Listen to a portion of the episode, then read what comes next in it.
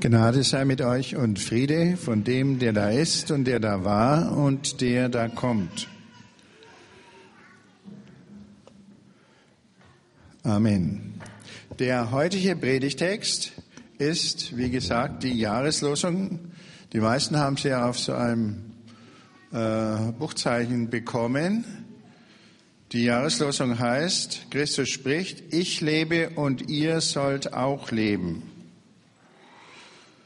Ähm, nach dem Ratschlag des begnadeten Predigers, des Altbischofs Stehlin, den vielleicht die Älteren noch kennen, hat auch öfter im Fernsehen früher gesprochen, äh, zuletzt am Chiemsee gelebt, war Professor in Münster gewesen und Bischof von Oldenburg und ein sehr kluger und geistvoller Mann.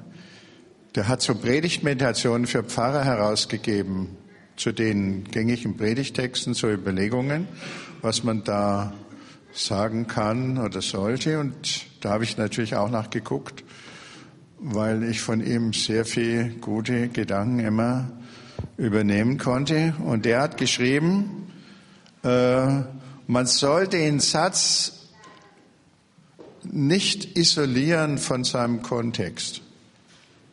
Genau das tut natürlich die Jahreslosung. Sonst kann man sie sich ja nicht merken, sonst müssten wir fünf oder zehn Verse lesen. Ähm, der Text ist missverständlich, wenn man den so zum ersten Mal hört.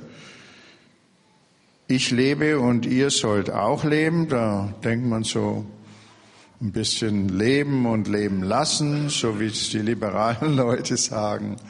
Äh, großzügig und nicht so ganz genau geht's dazu. Aber das klingt wenigstens ganz gut. Leben und leben lassen. Und ich lebe und ihr sollt auch leben.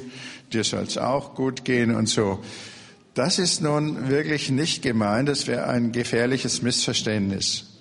Und deswegen habe ich, äh, folge ich dem Ratschlag des alten Bischofs und sage und lese euch den ganzen äh, Text vor. Der steht in 14 Kapitel des Johannesevangeliums und gehört zu den Abschiedsreden Jesu. Jesus hat, Jesus hat nach dem Johannesevangelium, seinem letzten Abend mit seinen Jüngern, sich von ihnen verabschiedet und sie auf das Kommende vorbereitet. Äh, und da hat er unter anderem gesagt, wenn ihr mich liebt, werdet ihr meine Gebote halten. Und ich werde den Vater bitten, und er wird euch einen anderen Beistand geben, der für immer bei euch bleiben soll. Es ist der Geist der Wahrheit, den die Welt nicht empfangen kann, weil sie ihn nicht sieht und nicht kennt. Ihr aber kennt ihn, weil er bei euch bleibt und in euch sein wird. Ich werde euch nicht als Weisen zurücklassen, sondern ich komme wieder zu euch. Jetzt kommt der Vers mit der Jahreslosung. Nur noch kurze Zeit und die Welt sieht nicht, mich nicht mehr. Ihr aber seht mich, weil ich lebe und weil auch ihr leben werdet. Ihr aber seht mich, weil ich lebe und weil auch ihr leben werdet. An jenem Tag werdet ihr erkennen, ich bin in meinem Vater, ihr seid in mir und ich bin in euch. Wer meine Gebote hat und sie hält, der ist es, der mich liebt. Wer mich aber liebt, wird von meinem Vater geliebt werden, und auch ich werde ihn lieben und mich ihm offenbaren. Abschiedsreden, das Stichwort Weisen. Ich werde euch nicht als Weisen zurücklassen. Manchmal kommt man ja sich etwas verwaist vor. Am Ende eines Jahres, da wird daran erinnert, wer sich alles in diesem Jahr verabschiedet hat. Da gibt's die kleinen Abschiede, wenn jemand umzieht, wie der Martin und die Regina Rau, die nach Marburg gezogen sind, aber die kann man immerhin noch besuchen. Aber da gibt es auch diese anderen Abschiede, die Menschen, die gestorben sind in diesem Jahr. Und ähm, das geht einem dann schon sehr nahe. Die Verwandten vielleicht, die Eltern, Großeltern, Bekannten oder auch manche berühmten Leute. Wenn jemand gestorben ist, dann sagt man, äh, so äh, wird die Welt nie wieder sein als, das sind häufig unersetzliche Verluste, die man da erlitten hat. Und das tut äh, einem weh. Jesus sieht seinen Tod auch nahe. Er macht seine Jünger jetzt äh, er macht seine Jünger jetzt äh, bereit und er spricht darüber mit ihnen. Die Jünger, äh, das, die Jünger, das weiß er, die werden durch seinen Tod schwer geschockt sein. Das ist also ein ganz schlimmer Verlust, so wie wenn aus einer jungen Familie der Vater oder die Mutter stirbt. Das äh, kann man nicht so wegstecken. Die Kinder jedenfalls nicht. Die Jünger haben ja alles verlassen. Sie sind Jesus nachgefolgt. Sie sind, wie wir in den Evangelien sehen, noch relativ unreif gewesen. Sie haben Gedanken gehabt, die sie haben nicht alles, was Jesus wollte, begriffen. Und ähm, ja, ihre ganze Zukunft hängt ja von ihm ab. Sie haben sich beruflich von zu Hause als Fischer oder was sie vorher waren, Steuereinnehmer, da aus ihren Berufen verabschiedet und haben gedacht, äh, dass Jesus sie in eine Zukunft hineinführen wird. Das hat er auch getan, aber natürlich jetzt anders, als sie das versorgt, äh, äh, erwartet hatten. Er sagt er, ich werde euch nicht als Weisen zurücklassen. Weise zu sein, das war im Altertum noch schlimmer als heutzutage, wo es eine, eine, eine einigermaßen gute Versorgung gibt. Waisen waren ratlos, schutzlos und unversorgt damals. Jesus sagt zu seinen Jüngern, ich werde euch nicht als Waisen zurücklassen. Wie soll das zugehen? Er sagt, ich komme wieder zu euch. Nur noch eine kurze Zeit und die Welt sieht mich nicht mehr. Ihr aber seht mich, weil ich lebe und weil auch ihr leben werdet ich komme wieder zu euch. Eine kurze Zeit. Äh, wir reden ja manchmal von der Wiederkunft Jesu. Das ist die, meistens ist die Wiederkunft am jüngsten Tag gemeint. Aber das kann ja hier nicht stimmen. Äh, er sagt, es ist ja nur eine kurze Zeit. Diese Wiederkunft meint Jesus also nicht. Von der hat er an anderen Stellen gesprochen aber eben nicht hier. Was meint er denn sonst? Und dann äh, steht ja auch noch dabei, dass ihr, dass die Jünger ihn sehen werden, aber nicht die Welt. Bei seiner letzten äh, Wiederkunft werden ihn alle Augen sehen. Auch die Welt, die Menschen in der Welt. Aber jetzt sagt er, äh, ich komme wieder und die Welt wird mich nicht sehen. Sein Tod dauert eigentlich, das klingt etwas komisch, nur zwei Tage. Vom Karfreitag bis zum Ostermorgen. Und dann,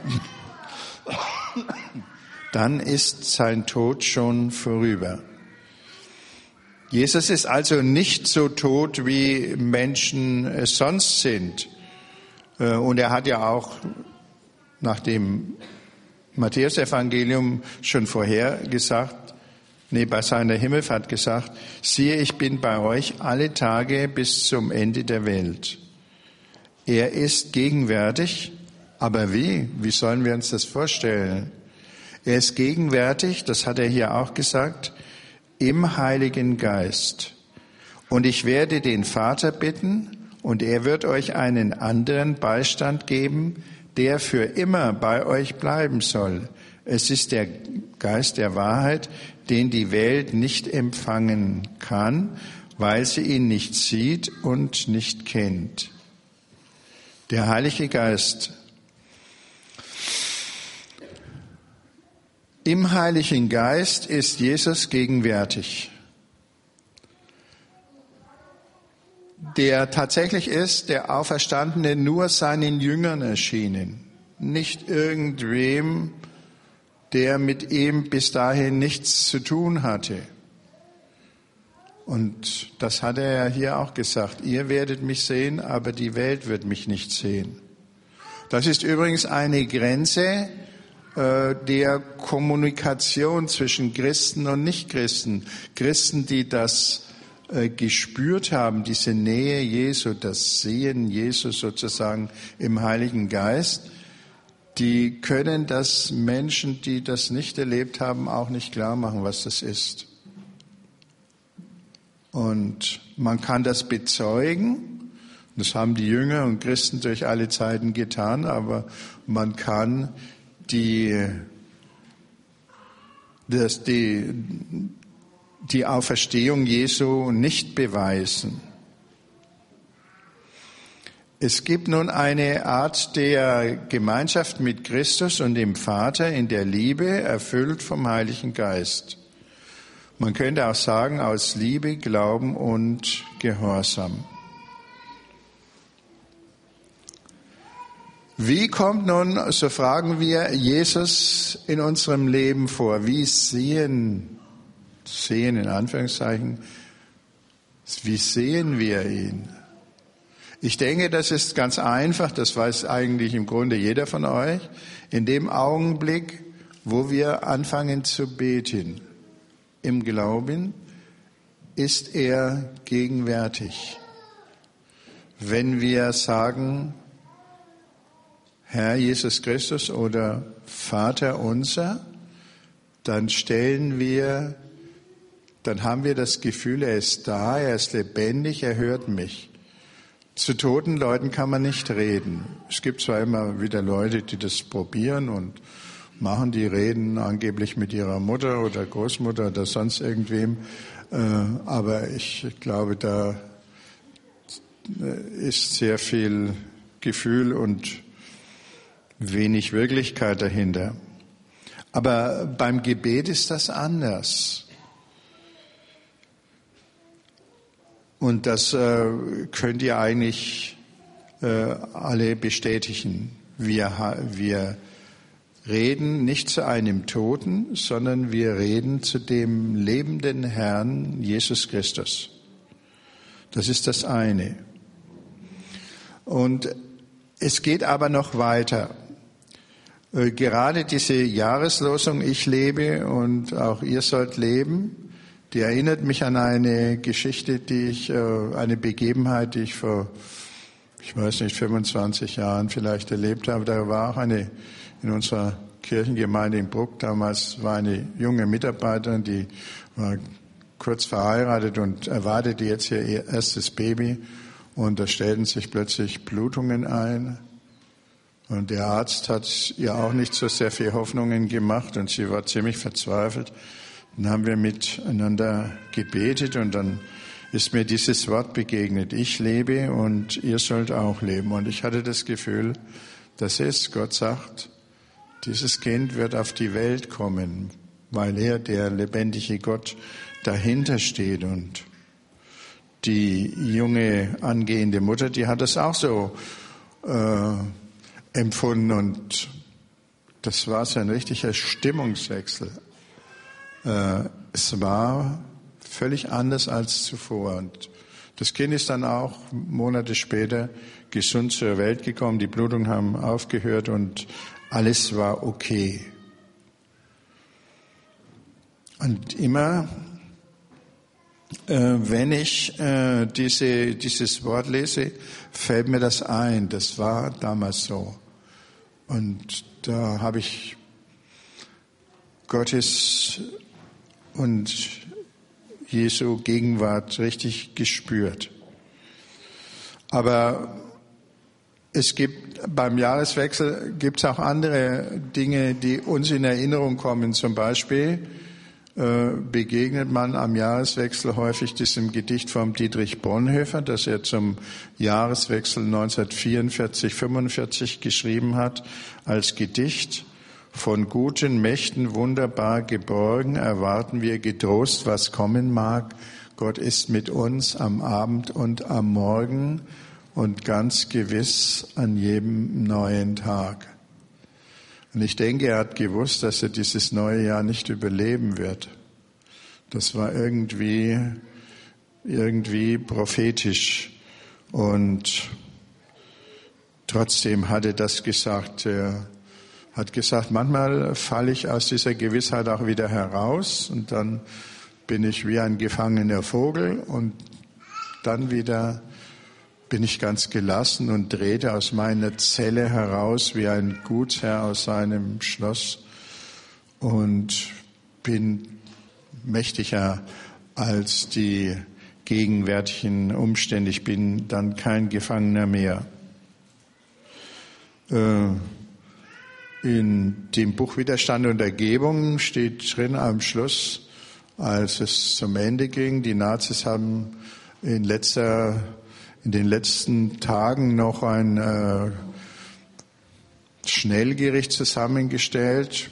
Bonhoeffer war in Regensburg damals und ist dann nach Flossenbürg ins KZ gekommen und dann kam dieses Schnellgericht und hat ihn und andere wichtige Leute des Widerstands zum Tod verurteilen lassen und ermordet. Und ähm, Bonhoeffer soll zu einem, das hat ein englischer Mitgefangener berichtet, äh, zu einem Mitgefangenen eben gesagt haben, als er das Todesurteil hörte, das ist das Ende, für mich ist es aber die Freiheit. Ein das ist ein unerhörtes Wort.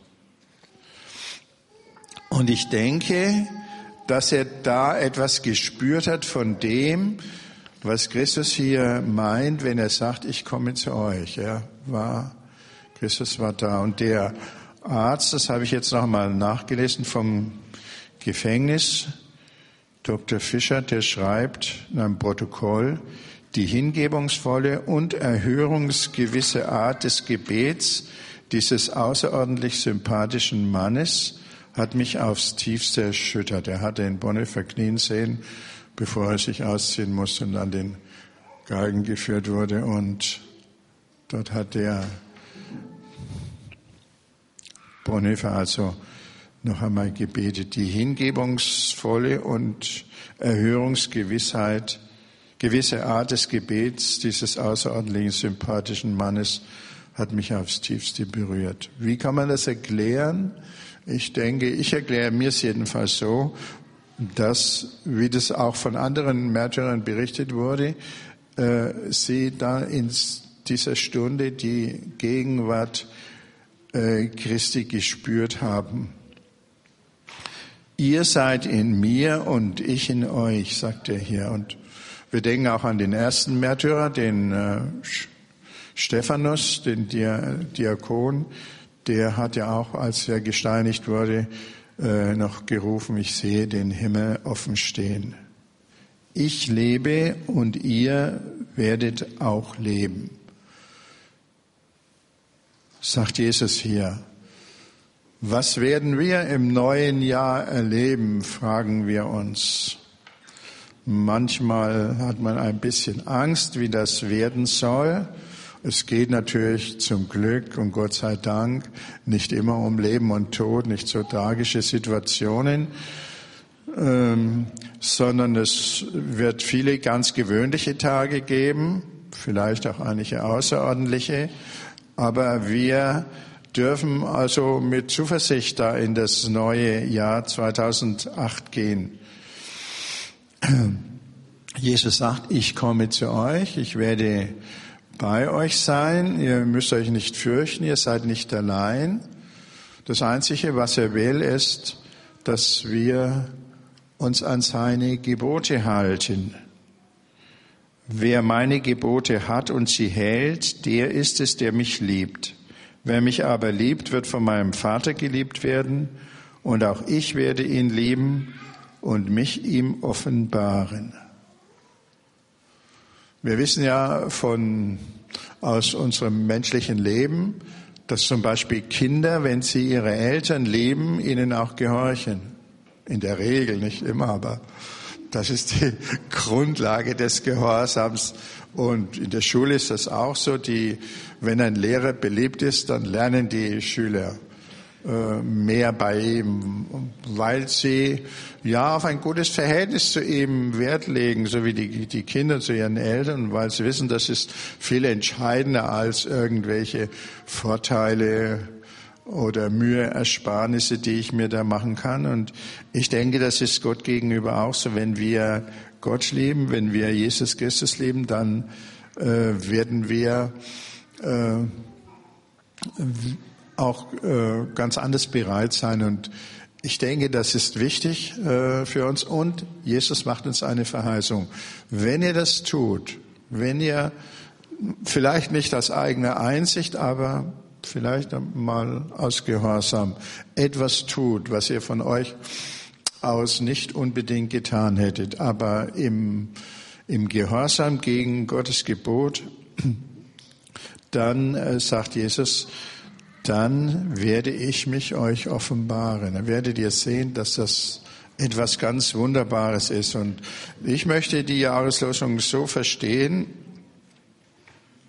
dass uns Jesus ermutigt, hier ähm, aus Liebe zu ihm Dinge zu tun, äh, die er uns ans Herz gelegt hat. Und ihr, hier heißt es, ihr aber seht mich, weil ich lebe und auch ihr leben werdet. Wir werden etwas von seiner Herrlichkeit sehen, wenn wir das tun. Er lebt, er ist nicht weg, er ist um uns und er geht mit allen Menschen und wir werden leben. Wir werden ein Leben haben, das mehr ist, als wenn wir das nur für uns leben werden. Ihr werdet leben. Das ist eine wunderbare Losung für das neue Jahr. Und daran wollen wir uns halten. Jesus Christus gestern und heute und derselbe in Ewigkeit. Ich lese euch noch diesen Vers vom Bonhoeffer vor. Von guten Mächten wunderbar geworden, von guten Mächten treu und still umgeben, behütet und getröstet, wunderbar, so will ich diese Tage mit euch leben und mit euch gehen in ein neues Jahr. Von guten Mächten wunderbar geborgen erwarten wir getrost, was kommen mag. Gott ist mit uns am Abend und am Morgen und ganz gewiss an jedem neuen Tag. Gott verspricht uns, Jesus sagt es hier, nicht nur uns, sondern allen Christen, allen Menschen überhaupt, ich, ihr aber seht mich, weil ich lebe und auch ihr leben werdet. Ich lebe und ihr sollt auch leben. Amen.